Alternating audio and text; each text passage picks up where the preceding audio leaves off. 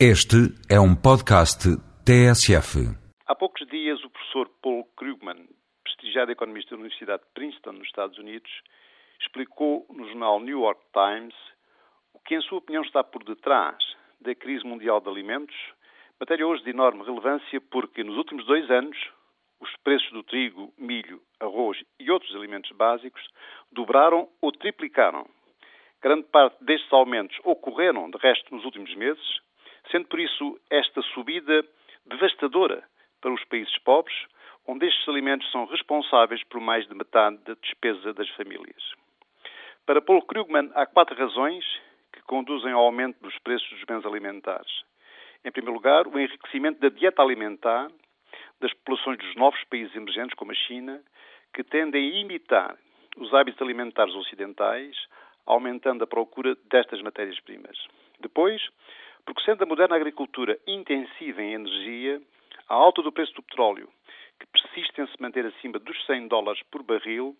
se tornou um dos fatores mais responsáveis pelo aumento dos custos agrícolas. Por outro lado, uma sequência de condições meteorológicas adversas em áreas chaves do cultivo, como aconteceu na Austrália, atualmente o segundo maior exportador mundial de trigo,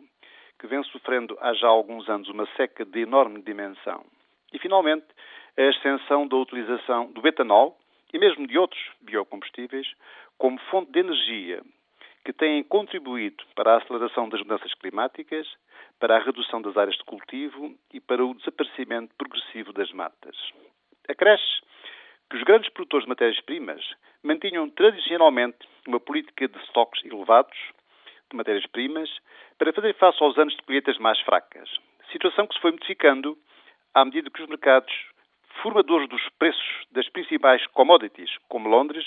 foram gradualmente ficando mais expostos aos especuladores, deixando o equilíbrio mundial de alimentos altamente vulnerável às crises e à volatilidade, tal como já vinha acontecendo de resto nos mercados financeiros. Ou seja, a globalização que gerou no último decênio um mais exigente e positivo quadro competitivo a nível mundial, gerou igualmente fatores de volatilidade, insegurança, desigualdade e risco em vários setores da atividade económica,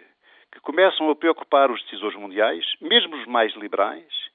e a se equacionar a nível mundial que medidas tomar para combater a componente especulativa dos preços, que cada vez mais se faz sentir quer no mercado de ações, quer nos preços do petróleo, quer agora ao nível dos bens alimentares. Concluindo, diria que num ambiente mundial estressante, em que o fenómeno do gelo no Ártico começa a ser preocupante. O nível de emissões de CO2 na atmosfera não se encontra ainda controlado. E se começa a observar o aparecimento com alguma frequência de cataclismos naturais